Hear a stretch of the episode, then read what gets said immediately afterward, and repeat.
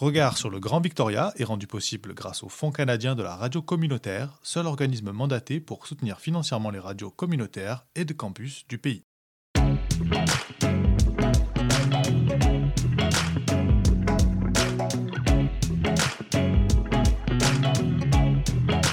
Regard sur le Grand Victoria.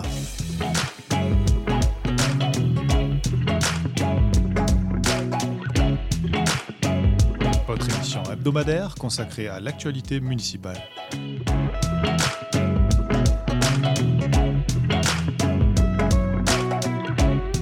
À retrouver tous les mercredis à midi et en rediffusion le samedi à 10h sur les ondes de Radio Victoria 107.9 FM. Mais aussi en balado sur radiovictoria.ca.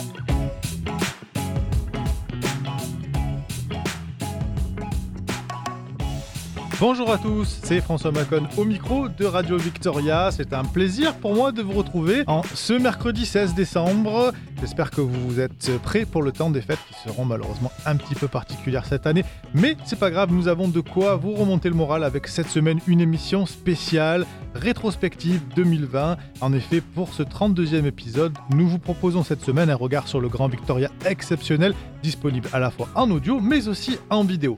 Une heure d'échange et d'analyse autour des actualités qui ont fait 2020 dans le Grand Victoria, avec et au travers cinq grandes thématiques le logement, la santé, la sécurité, l'environnement et la réconciliation avec les Premières Nations et les peuples autochtones. Autour de la table de ce numéro très spécial, Adrien Blanc, journaliste multiplateforme pour Radio-Canada ici à Victoria, Marina Van Winterberg, journaliste et animatrice de la matinale Bonjour Victoria, et moi-même, journaliste et habituel animateur de votre émission préférée, Regard sur le Grand Victoria. Et nous répondons tous les trois aux questions de notre journaliste Melinda Trochuk qui a revêti pour cette émission spéciale les habits de l'animatrice. Tout de suite, c'est votre émission spéciale, la 32e de Regard sur le Grand Victoria, consacrée à la rétrospective de l'actualité en 2020 dans le Grand Victoria.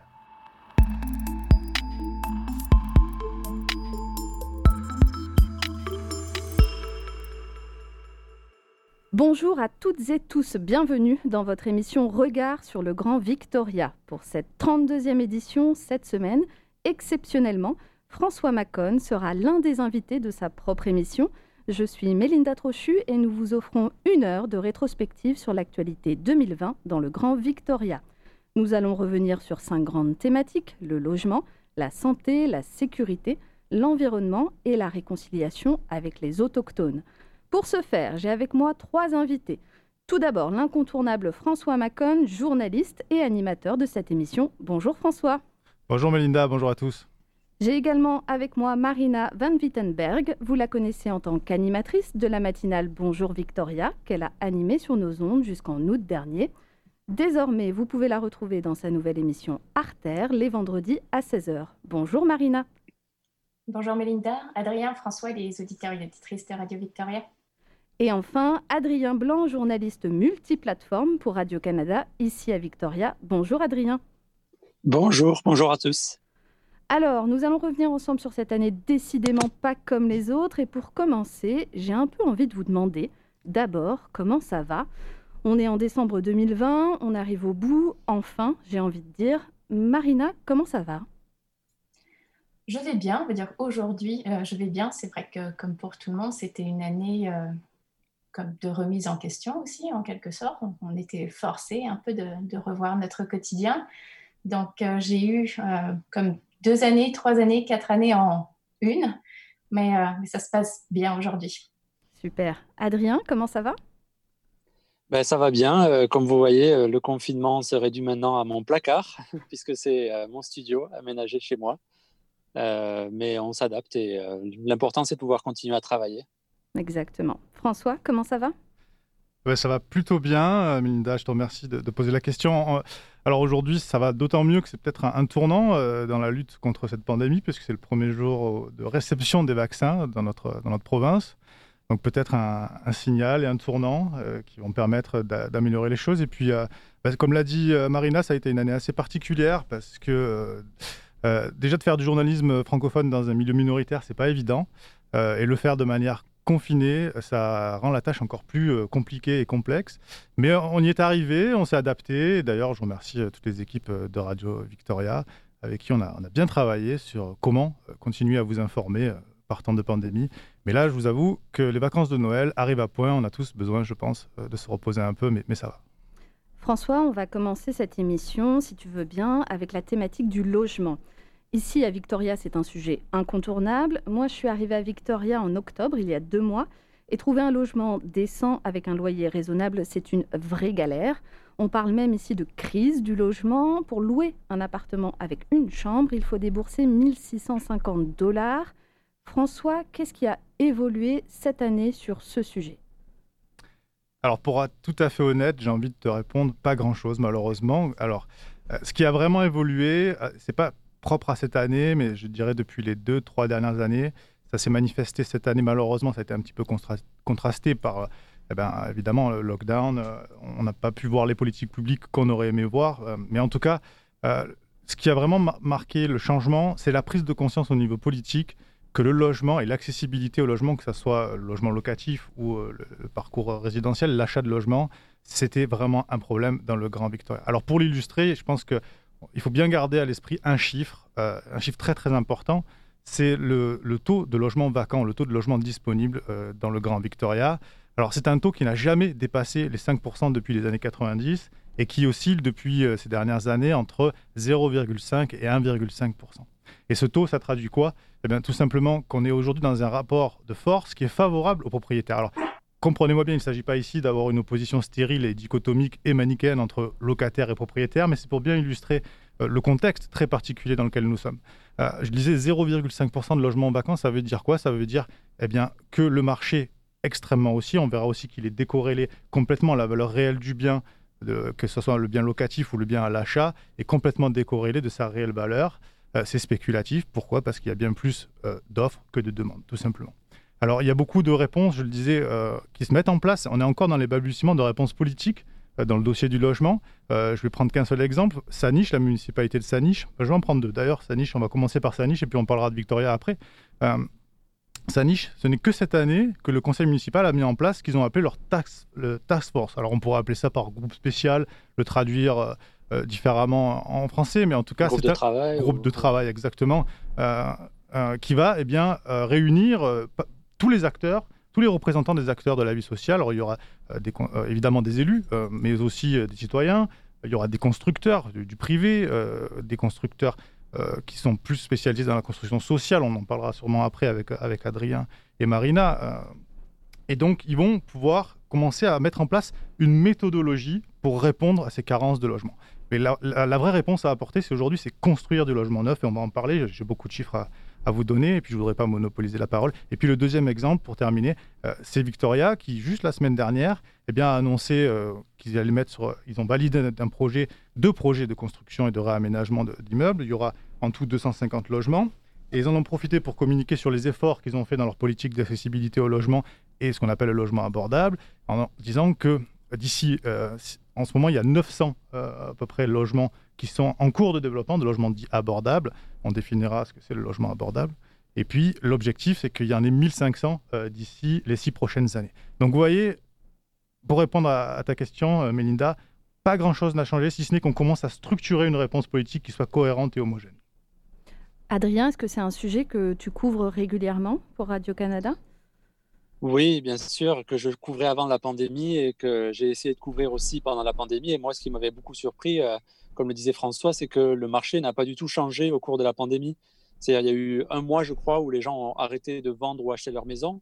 Mais euh, dès que le confinement a été levé un peu, tout le monde s'est mis à, vendre sa maison ou euh, au contraire à venir à Victoria pour acheter. En, je ne sais pas si les gens se souviennent, mais on voyait des, des panneaux à vendre partout et quand on regarde les chiffres euh, des prix des logements, bah, ils continuent à augmenter comme avant. donc en fait, il y a des gens qui peut-être réévaluent. Je parle là des propriétaires de, maisons ou d'appartements de type condo.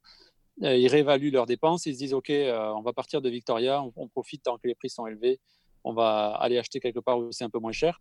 Et puis d'autres qui peut-être étaient à Vancouver ou même plus loin, à Toronto, et qui se disent bah, c'est l'occasion de se mettre au vert, d'aller prendre l'air frais. venons nous installer à Victoria. Donc, au fond, les prix euh, de, à la vente ou l'achat continuent d'augmenter. Et euh, pendant ce temps, les logements locatifs, eux, ne changent pas. Comme le disait François, ça prend du temps de construire. Donc, euh, on voit que les locataires sont toujours sous pression. Et d'ailleurs, une mesure d'urgence pendant la pandémie a été de, geler les loyers et puis d'éviter les, les, expulsions. Euh, mais en fait, c'était quelque chose qui était déjà demandé avant la pandémie parce que c'était déjà urgent avant la pandémie. Donc on voit que la situation exagère ce qui existait déjà. Quoi. Euh, lors d'une émission euh, animée par François, on apprenait que 50 personnes par jour perdent leur logement en Colombie-Britannique. C'est incroyable. Hein. Et, qu'il y a des vraies conséquences du mal logement sur la santé mentale en fait des locataires. Est-ce que, est que vous avez rencontré ça dans, vos interviews, dans vos reportages, cette conséquence particulière sur la santé mentale? Bah oui, je peux, répondre parce que moi j'avais reçu euh, pas mal de représentants euh, qui défendent les intérêts des locataires en Colombie-Britannique, euh, notamment Vitag, c'est la Victoria Tenant Action Group, avec son président Benjamin Bird. J'avais reçu aussi Aïssa Agoun, qui est lui au VTU, le, Vancouver Tenant Union, qui ont les mêmes problèmes que nous hein, à Vancouver. Comme l'a dit Adrien, le gouvernement provincial a mis en place pendant les, les, premiers mois de la pandémie un moratoire sur les expulsions. Euh, on peut se féliciter de cette mesure qui est arrivée à son terme en, septembre, hein, malheureusement. Euh, il y avait aussi une suspension euh, des loyers qui, eux, restent dus. Hein, donc la dette locative devra être payée. De toute façon, d'ici. Alors la, province a quand même permis un échéancier, donc il est permis d'étalonner le paiement jusqu'à la fin de 2021. mais la dette reste due. Alors, c'est très important. Revient sur le, logement abordable. Clairement, qu'est-ce que ça veut dire? Alors, pour répondre à ta question, en fait, la pénurie de logements euh, fait qu'on assiste à un phénomène, et d'ailleurs qui est vraiment propre à, la Colombie-Britannique. On a même créé un, néologisme pour le définir, c'est la rénoviction. Euh, alors la rénoviction, c'est la, contraction de deux mots, hein, rénovation et éviction. Et en fait, si vous voulez, le marché est tellement tendu que euh, lorsque un locataire euh, lorsqu'un propriétaire, pardon, alors il faut d'abord expliquer que le propriétaire est tenu de respecter, euh, s'il veut augmenter le prix du loyer, il est tenu de le faire dans le cadre de la loi. Euh, il ne peut le faire qu'une fois par an, à l'échéance du bail, si c'est un bail d'un an, et puis dans, un montant qui est fixé par la loi. D'ailleurs, ça sera en 2021, 1,4%, ça a été annoncé par la province. et donc, en fait, beaucoup de propriétaires choisissent le prétexte de rénovation pour pouvoir expulser leurs locataires et ensuite rattraper un nouveau prix à la location euh, qui sera évidemment plus haut aussi euh, pour coller au prix du marché qui lui est en constante augmentation. Et donc on assiste à une escalade et donc à un stress chez les locataires ou ceux qui sont en recherche de logement qui est constant. Euh, moi, j'avais eu Benjamin Baird dans l'interview et Aïssa Agoun qui me disait qu'ils avaient, représentaient des locataires qui étaient extrêmement anxieux parfois, qui avaient des symptômes même traumatiques, hein, psychologiques, et ça devenait euh, vraiment problématique au niveau de la santé également. Alors, deux choses à faire pour ça. Il y a beaucoup de choses à savoir sur le Tenancy Act. Énormément de locataires en Colombie-Britannique sont très vulnérables parce qu'ils ne connaissent pas leurs droits. Et donc, étudier le Tenancy Act, ses tenants et ses aboutissants, et veiller à ce qu'il y ait une meilleure application des lois. C'est d'ailleurs le travail au quotidien de ces associations qu'on peut joindre évidemment sur leur site internet si vous avez vous-même des problèmes de logement. Donc ça, c'est vraiment une première chose très très importante à faire, c'est connaître ses droits. Il y a une population, j'ai envie de dire, qui est un peu plus... Euh, vulnérables, euh, c'est la population des étudiants. Il y a environ 25 000 étudiants dans le Grand Victoria. Et eux, ils ont des difficultés euh, encore plus particulières, j'ai envie de dire, pour se loger. Euh, est-ce que vous avez couvert ce sujet dans vos reportages? Dans mon cas, ça arrive à plusieurs reprises, quotidiennement même. C'est quand même 50% des étudiants qui consacrent entre 500 et 1100 dollars par mois juste pour le loyer, ce qui est énorme. En plus, ils ont leurs frais de scolarité. Euh, rien que le premier cycle, c'est euh, environ 5500 dollars. Et puis tout ça aussi, c'est euh, multiplié. Si c'est des étudiants étrangers, c'est multiplié par 5. Donc ça, c'est beaucoup de, beaucoup de frais qui arrivent et qui sont à l'encontre de ces 25 000 étudiants dans le Grand Victoria qui ont déjà très peu de très peu d'accès au logement. Adrien? Oui, surtout qu'avec la pandémie, on voit que beaucoup de, industrie du service, hôtellerie, restauration, donc les bars, etc., ont dû réduire beaucoup leur activité, la vente au détail aussi. Or, qui travaille dans les, les, boutiques de vêtements, dans les bars ou les restaurants? Ben, Souvent, ce sont les étudiants. Donc, s'ils ont moins de revenus, tout d'un coup, le budget qu'ils avaient prévu en venant s'installer à l'université de Victoria, par exemple, ben, ne tient plus. Euh, et euh, il y a beaucoup d'étudiants aussi qui euh, avaient payé cher leurs frais d'inscription et qui ne voient pas la qualité d'enseignement qu'ils recherchaient. Donc il y a beaucoup d'étudiants aussi qui se demandent est-ce qu'il n'est pas temps de rentrer ou prendre une année sabbatique plutôt que de continuer à étudier en fait? Oui, alors moi j'ai consacré une émission, la dernière en date, hein, bon, celle-ci, la 30e de regard sur le Grand Victoria, euh, bien à la thématique de la, pauvreté étudiante, c'est de la condition étudiantine en général, et qui est fortement rappelée, comme l'a rappelé Marina, euh, bien euh, par le prix du logement. En plus, il y, a, un autre thème et une autre problématique que j'ai pas abordé dans l'émission, je le regrette, c'est aussi les municipalités ici dans le Grand Victoria fixent des limites d'occupation des logements. Et on sait que beaucoup d'étudiants choisissent, pas par choix hein, souvent, mais par, par obligation, la, la colocation. Et euh, par exemple, Sanish a récemment euh, pris connaissance euh, et, a acté en faveur de, ce problème en remontant sa limite d'occupation des logements de 4 à 6 personnes, des personnes qui ne sont pas, qui n'ont aucun lien familial entre eux. Donc clairement, on peut penser là, le cas le plus fréquent, c'est des, colocataires étudiants. Donc ça, c'est vraiment une chose à, à, garder en tête quand on parle des étudiants. Il faut, comme je disais, proposer des réponses politiques innovantes euh, qui vont permettre de combattre cette crise du logement. La première réponse, c'est évidemment la construction de logements. On est en pénurie de logements. j'ai des chiffres à, vous donner, c'est impressionnant. Il faut savoir par exemple que la municipalité Dog Bay, 60% euh, de son parc euh, de logements a été construit avant les années 60. c'est vraiment... et puis il y en a d'autres qui absorbent beaucoup plus de la proportion euh, grandissante de la démographie qui viennent s'installer dans les communes périphériques et notamment euh, les communes euh, du nord et de l'ouest. Je pense notamment à Colwood et à, Langford, qui à elle seule absorbe près, de la moitié de la population.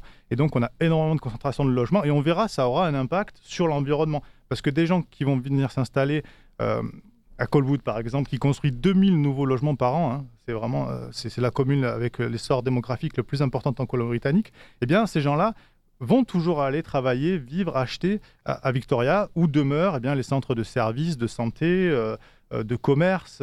et donc, il y aura un flux, on le verra quand on abordera la partie sur l'environnement, eh bien, ça a forcément des répercussions. Alors, avoir un logement décent, euh, ça a aussi un impact sur la santé. Cette année à Victoria, l'actualité elle a fortement tourné autour de la crise de la Covid-19 et de la situation des sans-abri en particulier. Adrien, est-ce que tu peux revenir sur le début de ce feuilleton? Aujourd'hui, la ville fait face à une poursuite judiciaire à cause de la présence de sans-abri à Beacon Hill Park. Au début de la pandémie, comment ça s'est passé ici à Victoria? Bah, C'est vrai que ça a été un peu la surprise euh, pour euh, Victoria et Vancouver aussi, on en parle beaucoup, c'est que euh, dès le début de la pandémie, beaucoup de personnes se sont retrouvées à la rue. Et ça, c'est quelque chose, je pense, que le gouvernement n'avait pas du tout prévu. il y a eu plusieurs mesures d'urgence qui ont été prises pour aider les gens qui perdaient leur emploi ou qui euh, risquaient euh, bah, pour leur santé, mais euh, c'est vrai que la situation des sans-abri, tout d'un coup, s'est aggravée et, le gouvernement a mis plusieurs semaines, voire plusieurs mois à réagir. Donc, concrètement, ce qui s'est passé, c'est qu'on a vu de plus en plus de gens camper à l'extérieur. Donc, pour ceux qui se promènent beaucoup dans Victoria, on sait qu'il y a toujours des gens qui campent dans les parcs, mais ils avaient tendance à, à se cacher, en fait, pour éviter les problèmes, justement, pour éviter d'être expulsés. Mais là, la question des sans-abri a été beaucoup plus visible. Et donc, le gouvernement a été euh, pressé de, réagir. Et donc, il y a eu euh, euh, la carotte et le bâton, on va dire. C'est-à-dire, le bâton, ça a été des expulsions, des ordres d'expulsion. beaucoup d'ordres d'expulsion sous le prétexte de la sécurité publique, pas forcément de la santé d'ailleurs. ce qui était assez intéressant. Et la carotte, c'était ben, acheter des hôtels ou réquisitionner des hôtels, acheter des, des bâtiments vides aussi pour y installer des personnes sans abri. Euh, mais là, ça a mené à une autre question, c'est euh, la question de la santé mentale. Euh, comment s'occuper des personnes ben, qui, ne, qui, ne, pouvaient pas vivre en, collectif? il y a eu des questions de drogue aussi ou de violence qui a beaucoup fait débat pendant la campagne électorale, mais peut-être on pourra y revenir. François? Oui, alors c'est un dossier que j'ai particulièrement suivi au cours de cette année, hein, puisqu'il a animé énormément de sessions du conseil municipal de Victoria. Alors pour brièvement rappeler, c'est peut-être important de faire une chronologie, je pense. Euh, ce qui s'est passé, c'est qu'en fait, avec les mesures de distanciation sociale et physique, on a eu beaucoup de centres d'accueil, comme Our Place Society, qui, accueillent les sans-abri en temps normal, qui ont dû bien évidemment euh, réduire leur capacité d'accueil. Donc plus de gens, comme le disait Adrien, dehors, et forcément plus de visibilité, on les voyait plus. On avait d'ailleurs l'impression justifiée qu'ils étaient plus nombreux. Euh, il y a eu une réponse politique, euh, comme le disait euh, Adrien, d'abord initiée, il faut le dire, par la ville de Victoria, qui, qui là aussi a proposé une, réponse, mais encore une fois, et, une action, peut-être un petit peu dans la précipitation, mais qui a dû composer face à l'urgence de la crise. Et donc, euh, qui a proposé plusieurs solutions. Au début, euh, de réquisitionner des parcs pour pouvoir eh bien, concentrer le, campement avec tous les problèmes que ça va créer. Parce que concentrer une population pauvre et démunie dans un même endroit, forcément, ça va créer et générer des problèmes de sécurité. Euh, il y a aussi des problèmes d'addiction, de comportement, et puis d'addiction à la drogue, on en parlera sûrement après. Mais en tout cas, ça a été une première réponse. Alors on peut, on peut la critiquer, mais au moins il y, a eu un, il y a eu un élan politique pour essayer de trouver une, réponse. Donc il y a eu Topaz Park au départ, qui a ensuite été démantelé, a été démantelé euh, par justement une injonction de la justice, parce qu'il y avait trop de problèmes, trop de concentration de problèmes. Euh, il y a eu aussi. même été question de Beacon Hill Park avant Topaz. Tout à fait. En discussion. Tout à fait, Marina. Et justement, euh, il y avait trois, la municipalité de Victoria avait proposé trois parcs. Euh, ça devait être Topaz, Royal Athletic et Beacon Hill Park. Euh, Beacon Hill Park finalement a concentré euh, l'accueil puisque Topaz a été fermé, je l'ai dit, et Beacon Hill Park, en fait, la municipalité a changé ses règlements qui interdit le camping pendant la nuit. Le camping est toléré dans le parc Beacon Hill en journée, mais normalement les campeurs, appelons-les réellement par leur vrai nom, les sans-abri, doivent remballer leurs affaires le matin et ensuite pouvoir y retourner le soir, mais ils ne peuvent pas y rester la nuit. Donc la municipalité a, modifié et suspendu l'application de ces règlements pour pouvoir permettre à ces personnes sans abri eh bien, de pouvoir trouver un endroit, un refuge. Hein. Et de toute façon, ça a été aussi motivé euh, dans, la, dans la délibération qui a été amenée au conseil municipal. C'est un droit fondamental de, euh, défendu par, par la Charte des Nations Unies de pouvoir offrir un logement à des personnes en temps de pandémie, même en temps normal d'ailleurs. Donc euh, je me rappelle très bien, la, la, motion a été déposée par le groupe des élus euh, comme Jeremy Loveday, euh, du groupe qui sont issus du Together Victoria, des élus qui sont euh, issus de ce, groupe-là. Et donc, ils avaient déposé cette motion pour que les gens puissent s'abriter, avec aussi l'option qu'ils puissent, si leur, alors il y, avait des réglementations dans la taille des abris, on ne pouvait pas faire ce qu'on voulait, la hauteur, et si jamais ça n'était pas respecté, il y aurait démantèlement de ces structures illégales, mais en, tout cas, et les affaires qui étaient saisis, les effets personnels pouvaient être conservés pendant 30 jours et réclamés en municipalité. Ensuite, la province, en deuxième temps, est, intervenue, Adrien l'a bien rappelé, avec l'acquisition de deux motels, hein, le Comfort Inn et le, Paul Inn, euh, pour des montants respectifs quand même de 15 millions de dollars et 18 millions de dollars, donc c'est pas rien, avec en plus des services à la personne, des services de santé, des services... il y avait du personnel social et médical pour suivre euh, des personnes qui, on le souvent, des problèmes aussi accessoirement euh, d'addiction. Donc il y a vraiment une, une, réponse. Et puis la dernière en date, c'est effectivement les douches. Alors ça, c'était un, c'était un gros problème, parce que la municipalité a quand même mis en place plus de toilettes, et plus de stations euh, d'eau potable, avec des fréquences de nettoyage aussi augmentées, mais il restait le problème des douches. Et il y a eu un groupe de collectifs, les Shower for the House, que tu as rencontré, Melinda, d'ailleurs, dans un reportage, et qui ont eh bien, spontanément pris l'initiative d'installer des douches dans Beacon Hill Park, où campent actuellement encore toujours une centaine de personnes. Euh, ces douches n'avaient pas reçu l'approbation préalable de la mairie, ont donc été démantelées, et ce n'est que récemment que la, la municipalité a reçu un budget de 100 000 dollars à peu près pour euh, trouver un opérateur qui sera l'armée du salut et faire des douches euh, mobiles, un service mobile de douche euh, qui sera offert à ces personnes-là. Donc vraiment, on est dans une situation assez compliquée, mais en tout cas, la pandémie a eu au moins le mérite, si je peux dire, d'avoir mis ce problème en, lumière et peut-être d'apporter une réponse à terme, puisqu'on sait que la municipalité de Victoria veut, l'a dit et répété, loger tous les sans-abri de Victoria d'ici le 31 mars 2021. on y reviendra peut-être. Et, dans son dernier courriel euh, dominical aux administrés, euh, la mairesse, Lisa Helps, dit qu'il y a environ 170 personnes qui campent en ce moment dans 7 ou 8 parcs. Donc on en est à peu près là. Euh, à la crise du Covid s'ajoute une autre crise qui était déjà là d'ailleurs avant, avant la Covid-19, c'est la crise des opioïdes. On, se rend compte en fait qu'il y a plus de gens qui décèdent seuls chez eux. Euh, on pourrait penser euh, le contraire. donc, 83% des personnes qui décèdent des opioïdes meurent dans des résidences privées et 80% de ces personnes sont des hommes. Est-ce que vous avez un peu couvert ce sujet cette année? Alors moi, avec Bonjour Victoria, c'est arrivé oui, très souvent, enfin en tout cas toutes les semaines, euh, ça revenait souvent avec les communiqués de, de Wikipédia euh, où il y avait des saisies. Euh, il parlait justement de, ce que la concentration en fait de, des éléments nocifs dans les drogues qui était de plus en plus important et puis ça, ça l'est encore aujourd'hui. Un des derniers communiqués de Wikipédia récemment, faisait savoir qu'il y avait euh, un, kilo de fentanyl qui a été euh, saisi avec une concentration exceptionnellement élevée de fentanyl. Et euh, là encore, c'est, ça engendre plus, plus de décès, plus de par surdose, et puis ces personnes aussi qui sont seules, parce qu'avec ce fentanyl qui est de plus en plus concentré dans les drogues, et eh bien voilà, cela malheureusement euh, engendre à des, décès. Et cette saisie, elle est intervenue euh, après des mois d'enquête sur un, crime organisé dans le Grand Victoria, selon le communiqué de, de, presse de Wikipédia. Il y a un, suspect qui est soupçonné d'être impliqué dans un commerce de, drogue.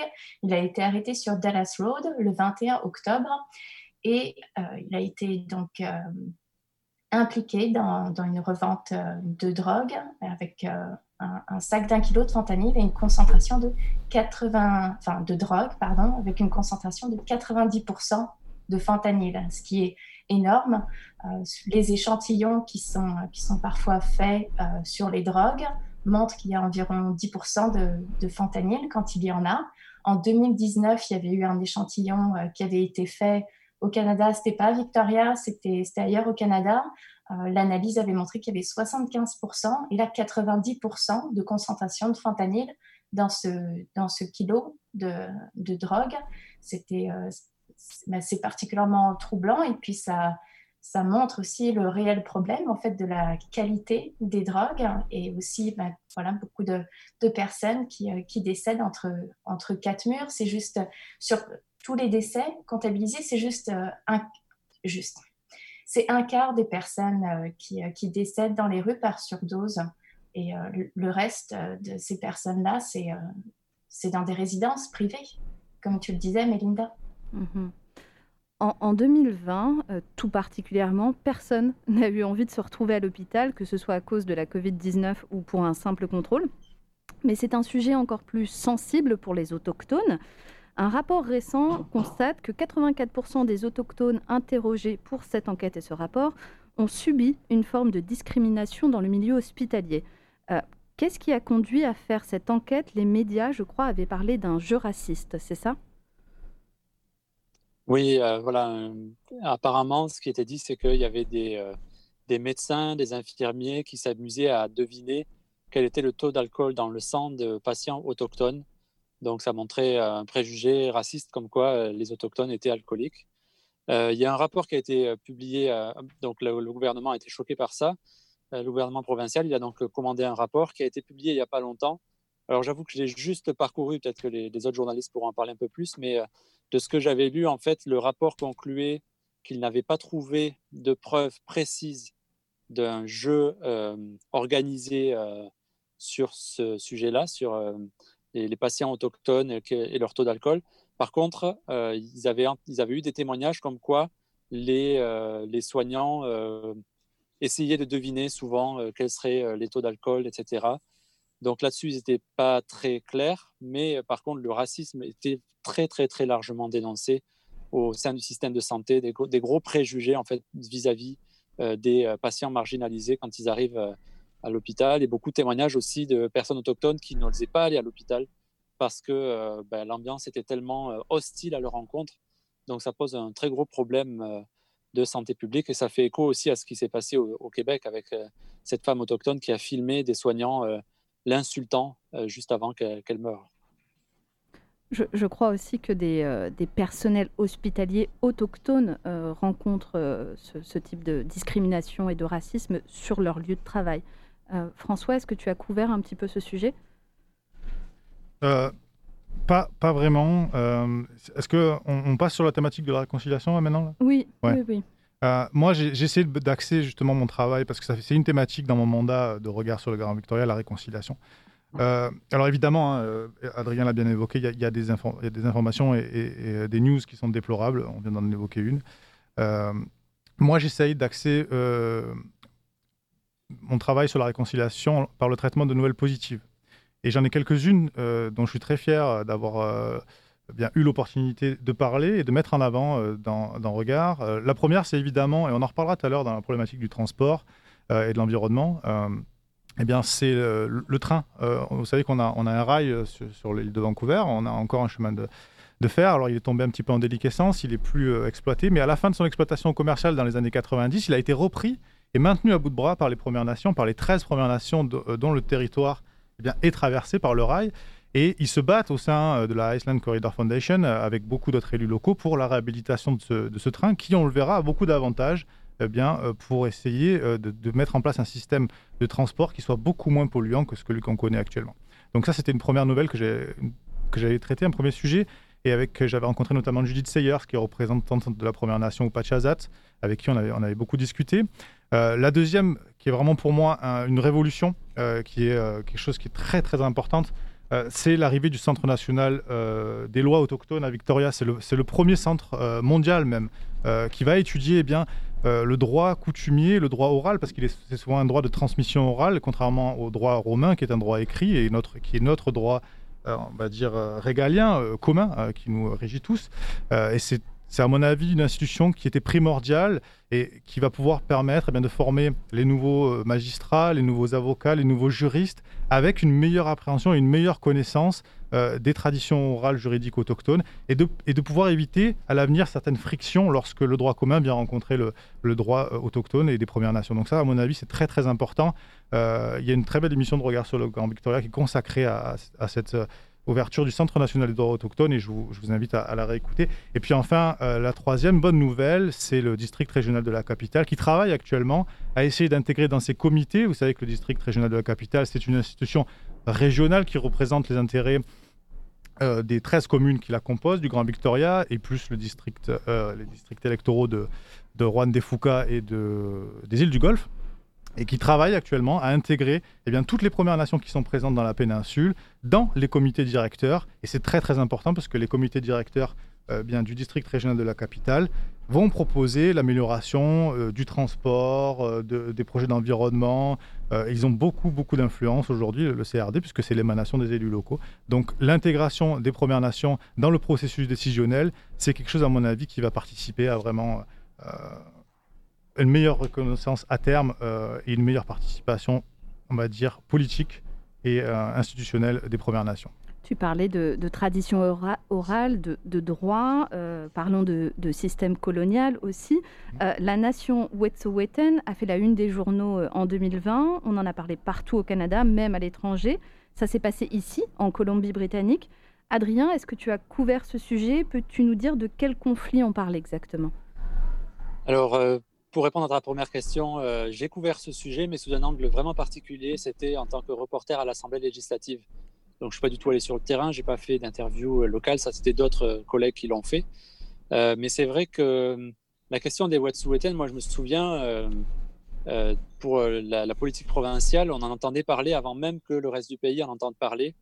il y avait, quand les, les Wet'suwet'en ont commencé à protester contre le chantier du, du, du gazoduc, en fait, c'était euh, pendant l'hiver 2018-2019, je crois, euh, parce que le chantier commençait vraiment à arriver sur leur terre. Et donc, ça voulait dire des ouvriers qui circulaient sur les routes, ça voulait dire des trappes qui ont été détruites, euh, des lieux sacrés qui ont été visités. beaucoup de Wet'suwet'en aussi se plaignaient que certains des objets qu'ils avaient dans la forêt avaient été enlevés ou, vandalisés, etc. Donc, le conflit a commencé comme ça.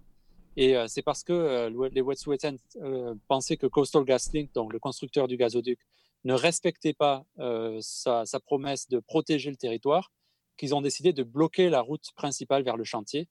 Et là, la tension est vraiment montée puisque la justice, je crois que c'est la, Cour suprême de la Colombie-Britannique, a, a publié une injonction pour dire de libérer la route et les militants ont refusé. Et donc là, c'est là qu'on a vu ces fameuses images d'agents de, la GRC qui ont démantelé ce, barrage en fait sur la route. images qui ont été largement diffusées parce qu'on voyait des, agents habillés avec tout l'attirail militaire, là, avec des, armes automatiques, etc. Donc ça avait beaucoup choqué. Il y avait eu des arrestations. Mais je crois qu'il a fallu attendre encore plusieurs mois avant qu'il y ait une mobilisation nationale. Euh, d'autres tentatives de blocage qui ont mené à des blocages un peu partout au pays de lignes ferroviaires. Et, euh, pour revenir à, la façon dont je l'ai traité, c'est qu'en fait, euh, moi, depuis l'Assemblée législative, en fait, bah, surtout moi et d'autres journalistes, on, on, demandait au gouvernement, mais alors qu'est-ce que vous allez faire? Parce que la province s'était engagée à respecter la déclaration des Nations Unies sur les droits des peuples autochtones. Donc on tombe exactement là-dedans. Euh, pourquoi c'est important de connaître le droit autochtone? C'est parce que euh, quand le Canada s'engage constitutionnellement à respecter euh, ses traités et à respecter les, peuples autochtones, et eh ben, ça veut dire ça, ça veut dire comprendre quel est le droit autochtone. donc ces questions étaient posées au gouvernement et c'était intéressant de voir qu'au début, ben, le gouvernement n'osait pas trop répondre, puis ça ne faisait pas la une de l'actualité. Puis à partir du moment où il y a eu des blocages de, lignes ferroviaires et que là, on en parlait partout au pays, là, tout d'un coup, les questions de droit ont été euh, euh, de, en plein devant tout le monde. Quoi, et, et je me souviens qu'on a fait des articles au niveau national pour expliquer euh, quels étaient les, enjeux juridiques autour de cette question des, des Wet'suwet'en. Est-ce que François Marina, vous voulez ajouter quelque chose? Oui, un petit complément tout simplement. Alors on sait que après ça a été ça a été relié au second plan malheureusement. Il y a quand même une issue de crise, il y a un, protocole d'accord qui avait été trouvé. Euh, et puis l'actualité du coronavirus a pris tout le dessus. Euh, mais au moment où on a quitté ce conflit, euh, à la fin du mois de mars, début du mois d'avril, il y avait un protocole d'accord qui, a été signé.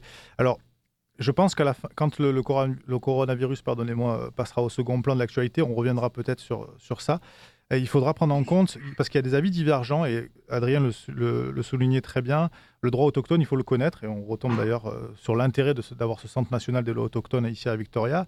Euh, il, y a une, discordance euh, et, une divergence de point de vue entre les chefs héréditaires et les chefs élus dans la Première Nation Wet'suwet'en.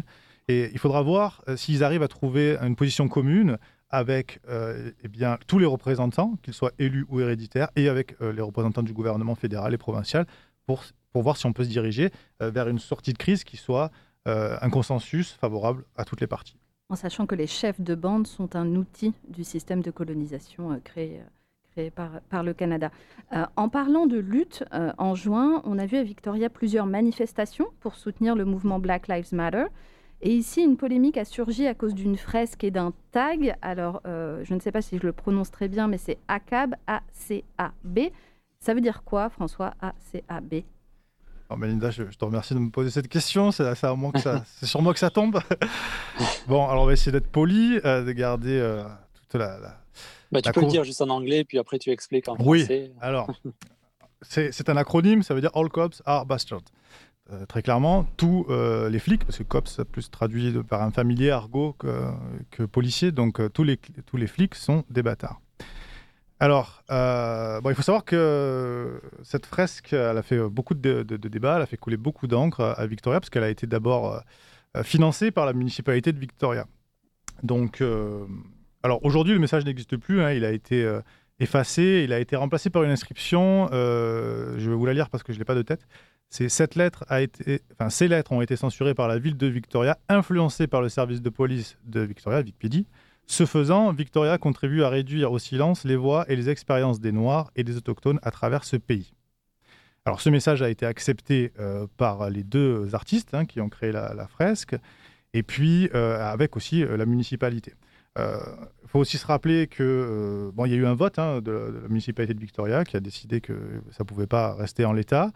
et puis il y a eu aussi la réaction offusquée, on peut la comprendre, du chef de la police Delmanac, qui avait trouvé ça évidemment irrespectueux pour les forces de l'ordre, mais surtout qui trouvait que ça dénaturait euh, le, message la, de la fresque, hein, euh, qui est euh, mort peace, mort justice, si je me rappelle bien.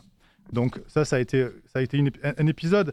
Mais alors, à mon avis, ça c'est plutôt anecdotique. Ce qu'il faut rappeler autour de ça, ça a été une première initiative et c'est la deuxième ville Victoria à le faire au pays. C'est celle de mettre fin à la pratique du carding et des contrôles de rue. Et ça, si on parle effectivement de racisme systémique, euh, c'est vraiment une initiative qu'il faut saluer.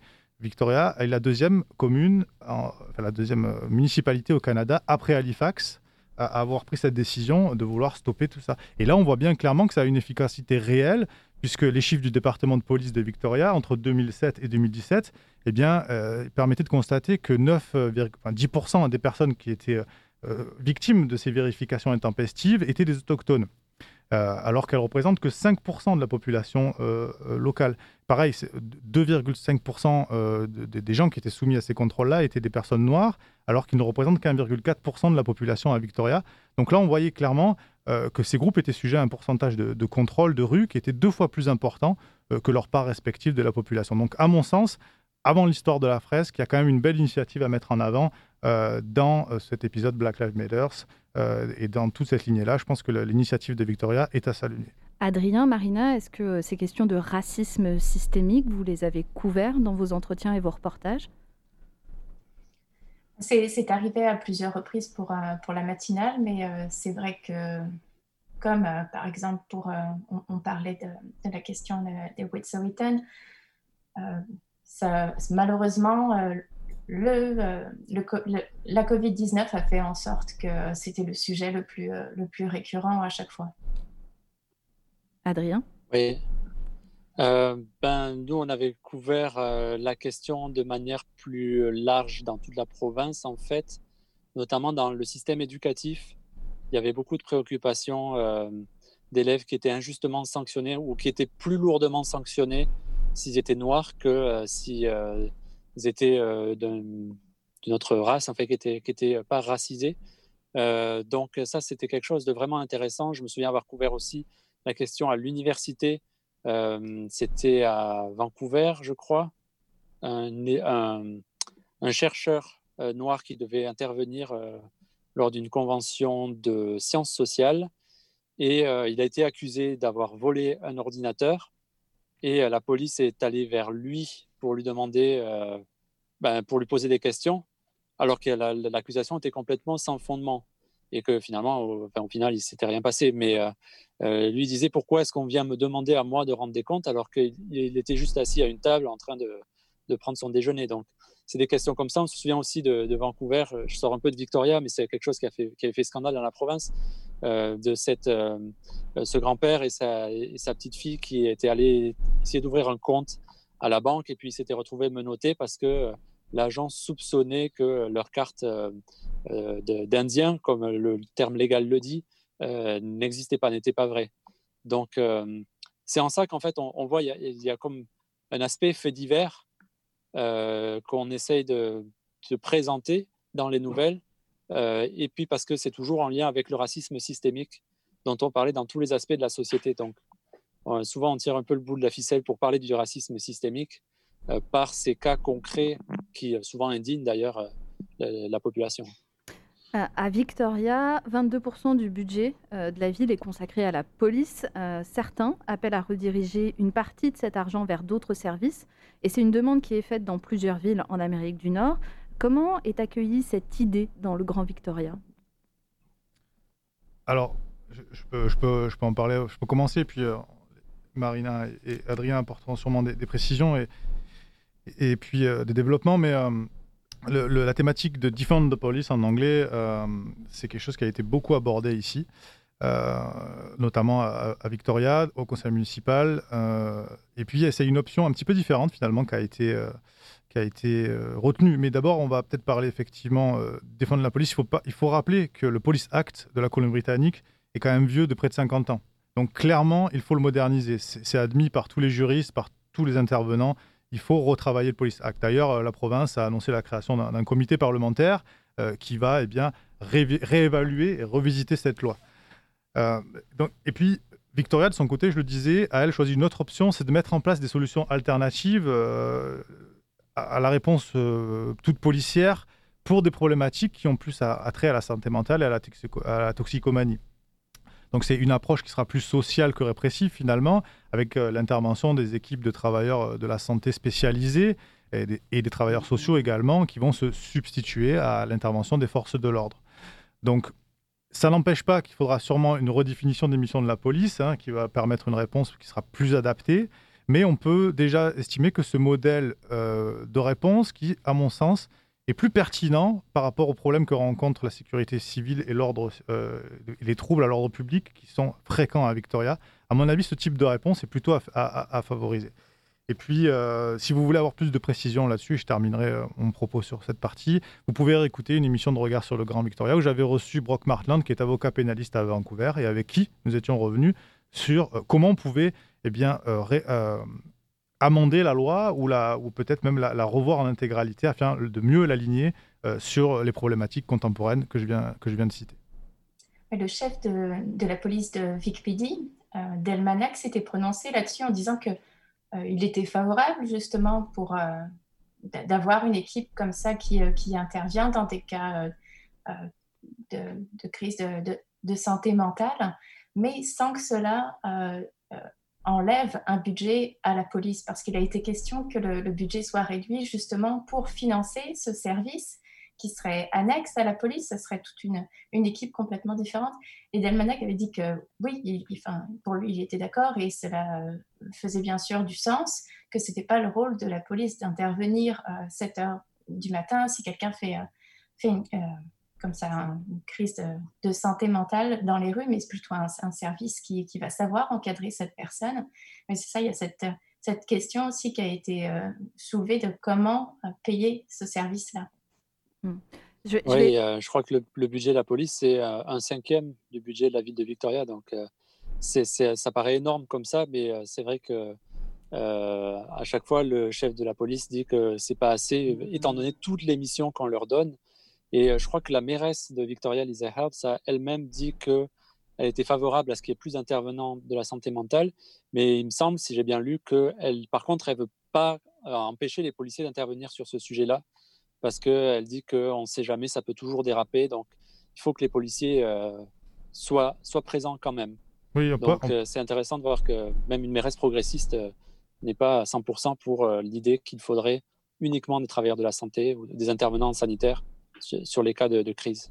Tout à fait. Juste pour conclure là-dessus, effectivement, la maire Lisa Elbe s'est prononcée, elle, pour une forme de groupe d'intervention qui soit hybride, qui mêlerait à la fois des forces de sécurité et des intervenants sociaux. Et puis, pour être tout à fait complet, il faut savoir que le budget des services de sécurité, c'est police et incendie, hein, les pompiers, ah, sont en constante augmentation en Colombie-Britannique. Ça représente 2,2 milliards de dollars en 2018 et c'est 25% des budgets effectivement municipaux. Donc, euh, et puis à Victoria, pour être très clair, si vous voulez avoir une idée du budget de VicPD, c'est 59 millions de dollars par an en général depuis 2018. Et effectivement, avec toujours plus euh, de compétences et de, effectivement, euh, de réponses d'urgence à apporter et euh, avec des effectifs relativement constants. On, va passer au dernier sujet de notre rétrospective, l'environnement. En 2020, c'est l'année du télétravail. Et quand on passe l'essentiel de son temps à la maison, tout d'un coup, l'usage d'une voiture peut être remis en question. Euh, est-ce que la Covid-19 pourrait être une opportunité pour redistribuer euh, l'espace dans les villes en faveur des piétons, des cyclistes? Qu'est-ce qui a bougé sur cette thématique euh, cette année? Et quelles sont les alternatives à la voiture? Marina, peut-être?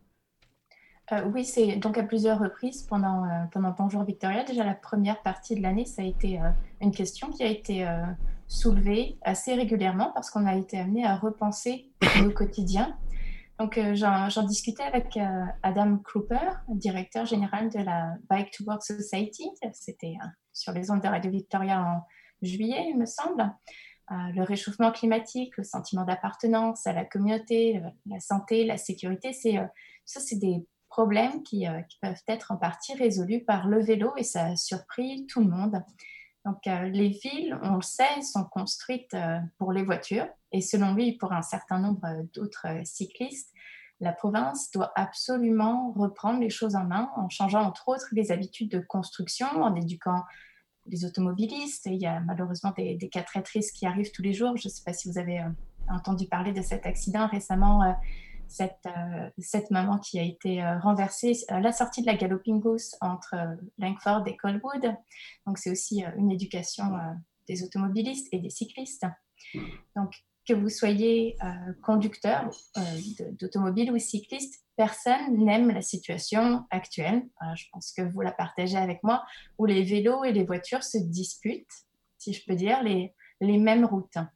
Donc l'année 2020 nous aura montré que deux types de transports peuvent faire ménage. Des routes ont été aménagées, euh, plus d'espaces ont été créés, et tout ça en toute sécurité. Et bien sûr, on parle d'environnement en réduisant les émissions carbone. Donc des pistes cyclables protégées traversent déjà une demi-douzaine de villes au Canada, et Victoria en fait partie. Elle a d'ailleurs cette année poursuivi la construction de son réseau d'infrastructures cyclables pour tous âges et capacités afin d'améliorer la sécurité routière et relier le centre-ville aux écoles, aux parcs, aux centres communautaires, aux quartiers et à d'autres destinations clés. Le plan du réseau cyclable avait été adopté en 2016 et la ville de Victoria espère la finaliser d'ici 2022. Cet été, on a notamment pu pédaler pour la première fois sur la nouvelle piste Dumble Street. Je ne sais pas si vous avez été aussi euh, enthousiaste que, moi, mais moi, je suis passée par le centre-ville exprès le, premier jour pour, euh, pour essayer cette piste cyclable. Donc, euh, pour des pistes cyclables réussies, celles-ci doivent être sécuritaires, bien sûr, et physiquement séparées de la circulation avec des barrières comme cette nouvelle piste sur Humboldt Street. Et euh, j'ai d'ailleurs euh, une question pour vous concernant la sécurité des cyclistes. Est-ce que vous connaissez la technique Dutch Reach, la poignée hollandaise? Ben, Je l'ai appris il n'y a pas longtemps, justement, en lisant dans l'actualité des cas de, euh, de, cyclistes qui avaient été percutés par la porte, par, par une porte de voiture. Le drawing Le drawing hein Drawing, comme on dit en anglais. Oui, l'emportirage. Donc, euh, ouais, donc cette, euh, cette, technique permet d'éviter les risques euh, d'emportirage. Donc, c'est une technique enseignée aux Pays-Bas qui demande aux conducteurs ou même aux, passagers d'une voiture d'ouvrir leur porte avec leurs mains opposées à la, porte qu'ils vont ouvrir, donc de façon à ce que leur corps soit obligé de se tourner et ainsi de voir s'il y a un deux roues à proximité. Donc, malgré les les avantages euh, environnementaux, je reviens là-dessus, portés par euh, l'augmentation du transport à vélo. Il y a eu d'ailleurs un, boom des ventes de, vélos pendant, la pandémie, déjà au début de la pandémie. Les contribuables et les responsables municipaux hésitent encore souvent à appuyer ces, nouveaux projets d'infrastructure. Et pourtant, il a été démontré que les pistes cyclables permettent aussi de soutenir les entreprises locales et surtout pendant euh, cette, cette pandémie, pendant euh, cette, année si spéciale qu'on vient de vivre. Et là-dessus, la mairesse de Victoria, Lisa Hebbs, avait déclaré que depuis les débuts de leur démarche en termes de cyclisme, donc c'était fin 2015, il y a eu et il y a encore beaucoup de résistance, beaucoup d'inquiétude quant à l'impact que cela aurait sur les entreprises. Mais ce qui a été observé, c'est que les boutiques vacantes le long de ces pistes cyclables ont commencé à rouvrir leurs portes. Donc, on, on parle. Pardon merci Marina. Euh, je sais que François aussi a beaucoup travaillé sur ces questions d'environnement. Euh, cette année 2020, l'environnement, le Grand Victoria, on en est où? On en est que si on veut travailler et réduire euh, les problématiques liées à l'environnement dans le Grand Victoria, il y a une cause à laquelle il faut s'attaquer en priorité, c'est le transport. 50% des, gaz, des émissions de gaz à effet de serre dans le Grand Victoria sont l'émanation du transport. Donc clairement, si vous voulez lutter contre le réchauffement climatique, avoir une lutte cohérente pour la préservation de l'environnement, il faut trouver des solutions pour améliorer le transport. Alors, euh, Marina l'a très bien rappelé, Victoria, c'est la championne nationale du transport actif. On rappelle brièvement ce qu'est le transport actif, c'est le fait de se déplacer soit à pied, soit à vélo. Euh, Victoria, 32 km de pistes cyclables à terme quand tout sera vraiment terminé. On sait qu'il y a encore 4 ou 5 chantiers en ce moment dans la capitale. mais c'est très bien. 17% de ses habitants qui donc se déplacent en transport actif. Et puis surtout, par contre, 11% de ses habitants qui utilisent le transport en commun. Alors, c'est une proportion ridicule. C'est vraiment. Alors, pourquoi? Parce que déjà, la desserte, la fréquence et la qualité de la desserte est déplorable, il faut, il faut bien le dire, hein, il faut le reconnaître. C'est d'ailleurs euh, un son de cloche, on va dire, euh, euh, sans équivoque qu'on retrouve chez les élus locaux. Hein. Je parlais avec beaucoup d'élus locaux cette année qui me disaient qu'il faut travailler sur les problématiques du transport. Alors, Là-dessus, il va falloir faire preuve d'initiatives, euh, à mon avis, inédites, hein, parce qu'il faut prendre en mesure aussi l'augmentation significative de la population sur, euh, sur l'île de Vancouver, notamment dans sa partie sud, euh, dans la péninsule. on sait que ça, va être peut-être 23% d'augmentation de la population d'ici 2038. Donc, et, une énorme proportion de cette population, de cette, que ce soit des, nouveaux arrivants, des migrants, va être captée par les communes euh, de l'ouest et du nord, que sont Colwood, Langford, et donc créer encore plus de conjections si on reste sur un modèle de trafic routier classique entre, entre ces, municipalités, pardon, et Victoria. Donc il y a plusieurs alternatives, on en a parlé, le vélo, avoir des pistes euh, cyclables qui soient cohérentes, dont le tracé puisse être interconnecté régionalement, ça c'est une, première chose. La deuxième, c'est le train. Le train, c'est un formidable outil, je le disais, le tracé existe, existe pardonnez-moi, et le, et la Iceland Corridor Foundation défend ce projet qui est vraiment génial. Alors, beaucoup de, de, détracteurs disent que le projet est beaucoup trop cher parce qu'il a été évalué entre 700 millions de dollars et 1 milliard de dollars.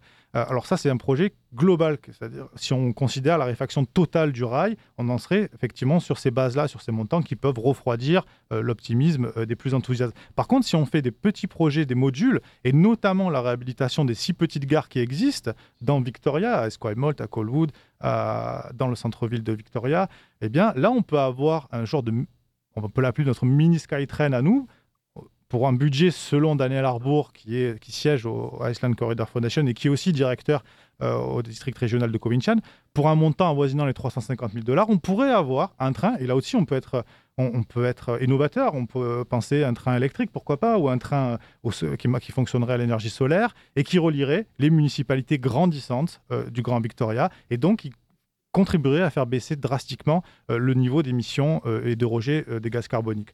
Et puis ensuite, un troisième projet, c'est celui de terminal ferry, un, petit bateau, un, traversier passager, un projet qui est porté beaucoup et principalement par la municipalité de Colwood et qui propose une desserte triangulaire entre Colwood, Esquimalt et Victoria avec un petit bateau de 300 passagers à peu près.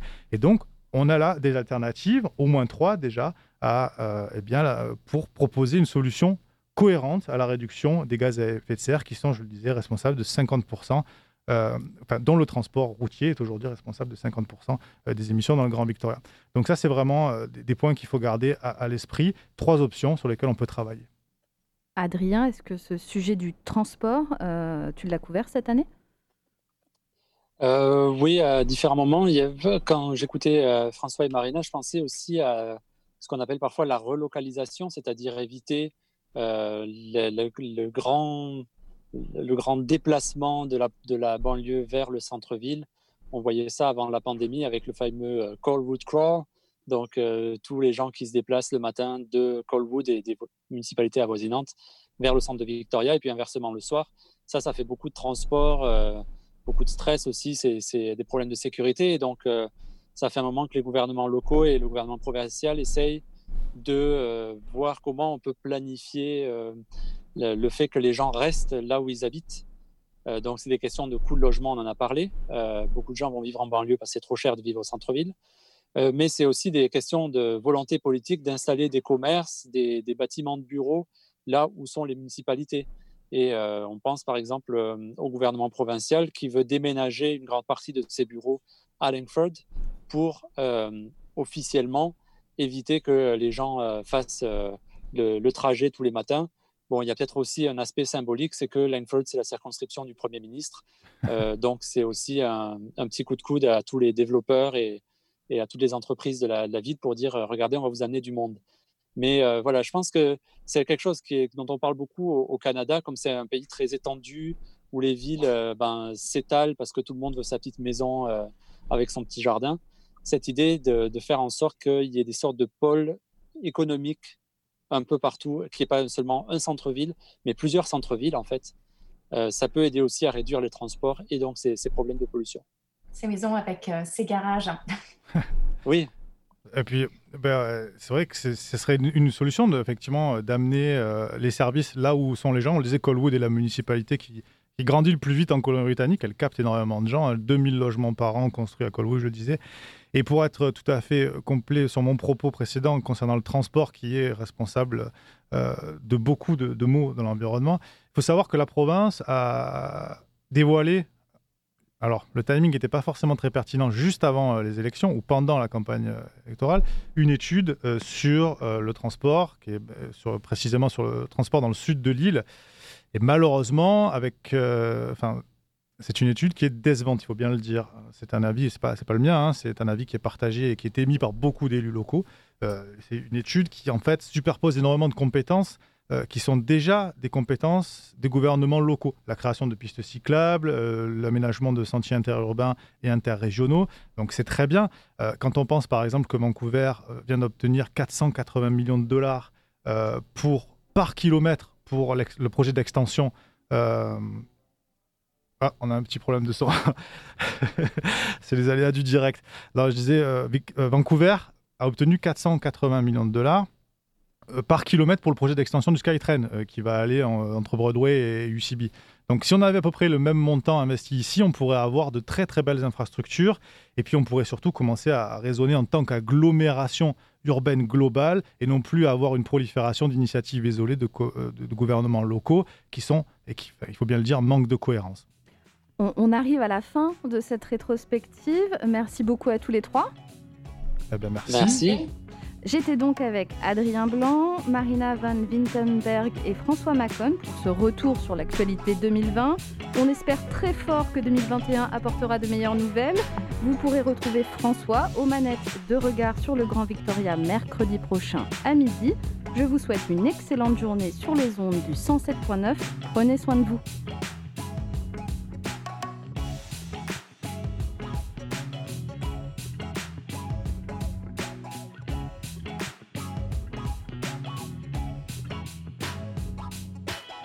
Et voilà qui clôture cette 32e émission, une émission très spéciale. Merci encore à tous nos invités qui se sont prêtés au jeu. Mélinda Trochu, notre journaliste, qui a parfaitement animé cette émission, Adrien Blanc, journaliste à Radio-Canada, et à Marina Van Bintenberg, journaliste et animatrice de la matinale Bonjour Victoria, que vous pouvez aussi retrouver dans son émission hebdomadaire sur Radio Victoria, Arter, pour tous les passionnés d'art et de culture. Quant à moi, je vous souhaite de passer une excellente fin de semaine et je vous retrouve avec grand plaisir mercredi prochain à midi pour une nouvelle émission de Regard sur le Grand Victoria. A très bientôt